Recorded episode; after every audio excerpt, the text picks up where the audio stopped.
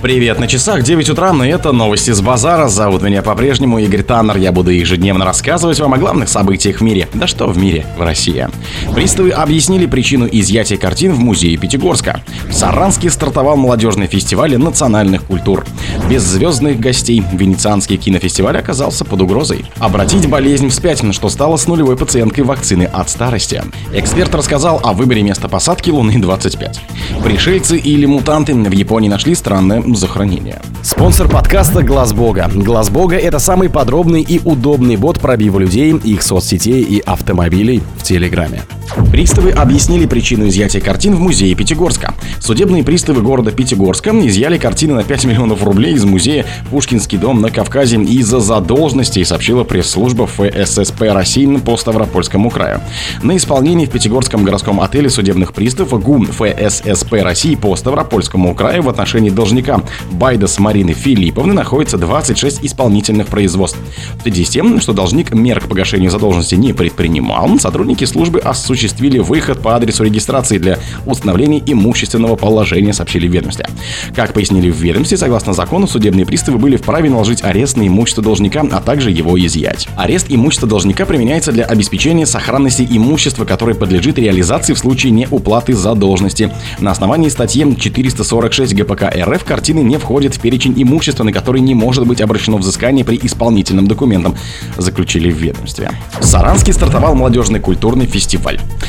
В Саранске стартовал молодежный фестиваль национальных культур. Открытие Всероссийского молодежного фестиваля национальных культур «Мы вместе» состоялось в пятницу в Саранске, сообщает пресс-служба главы Мордовии.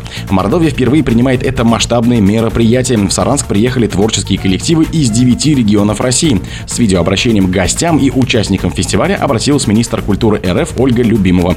Она также поприветствовала участников Всероссийского форума финно-угорских народов, который проходил в Саранске с 17-18 августа. Финно-угорские народы являются носителями уникального материального и нематериального культурного наследия России.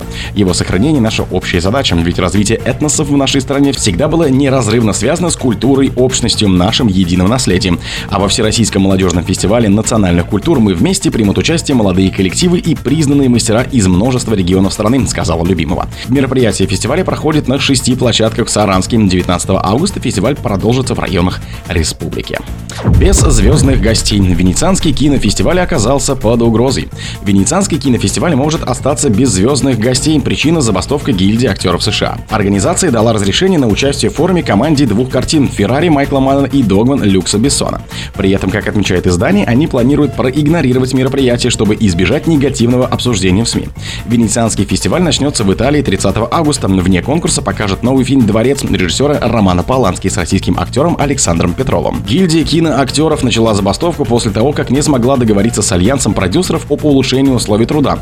Как сообщал профсоюз, в митингах и пикетах по всей стране должны принять участие актеры и сотрудники медиакомпаний, такие как Amazon, Disney, Fox, Netflix, Paramount, Sony, Universal, Warner Bros. и другие. Обратить болезнь вспять, что стало с нулевой пациенткой вакцины от старости. Глава американской компании BioViva Элизабет Пэрриш утверждает, что ее биологический возраст уменьшился вдвое благодаря вакцине от старости. Можно ли этому верить и что такое омолаживающая генная терапия?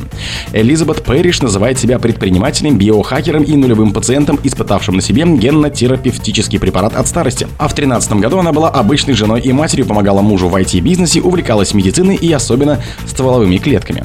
Все перевернулось, когда у 9-летнего сына Элизабет диагностировали диабет первого типа. Это неизлечимое на сегодняшний день заболевание нередко проявляется в молодом возрасте. Врачи и клиники произвели на родителей тяжелое впечатление. Пропасть между фундаментальным исследованием и практической медициной оказалась огромной. Ученые уже расшифровали геном и пытались выращивать органы для трансплантации, однако лечение диабета оставалось консервативным. В поисках решений Пэриш проехала на конференцию по старению, организованной Обри де Грейм, активистом долгожительства и биохакером. Там она познакомилась с профессором Джорджем Черчем из Гвардера, знаменитым генетиком, молекулярным инженером и химиком. Эксперт рассказал о выборе места посадки Луны-25. Полет межпланетной станции Луна-25 по около орбите идет по плану. Приоритетным местом посадки остается район к северу от кратера Богуславский, но еще предстоит спуск на посадочную орбиту, рассказали ведущий научный сотрудник Института космических исследований Натан Эйсмонт. Мы все-таки куда хотели, туда и целимся. Важный этап – переход на эллиптическую орбиту. Посмотрим, что после этого случится. Будет ли все в пределах допустимого отклонений от номинала. Пока все по плану, сказал Эйсмонт.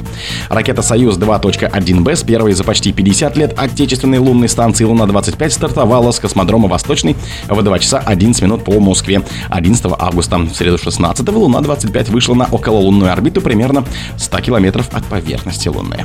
Пришельцы или мутанты в Японии нашли странное захоронение.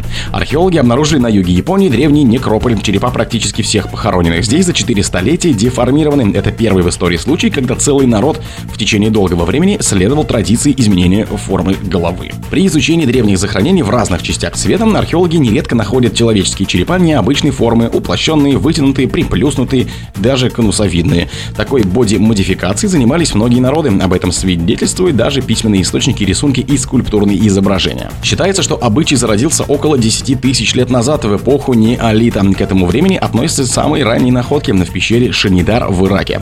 Почему возникла такая традиция, точно неизвестно. Возможно, это связано с представлениями о красоте, которые бывают весьма своеобразными. Например, женщины современного африканского племени Мурси вставляют себе в губы и уши огромные тарелки. Есть предположение, что форма черепа определяла принадлежность к определенному племени, культуре, религии или подчеркивала социальный статус. Так, на древнеегипетских фресках и барельефах все правители, начиная с Эхнатона, а также члены царских семей, изображены с необычными вытянутыми головами. О других событиях, но в это же время не пропустите. У микрофона был Игорь Таннер. Пока.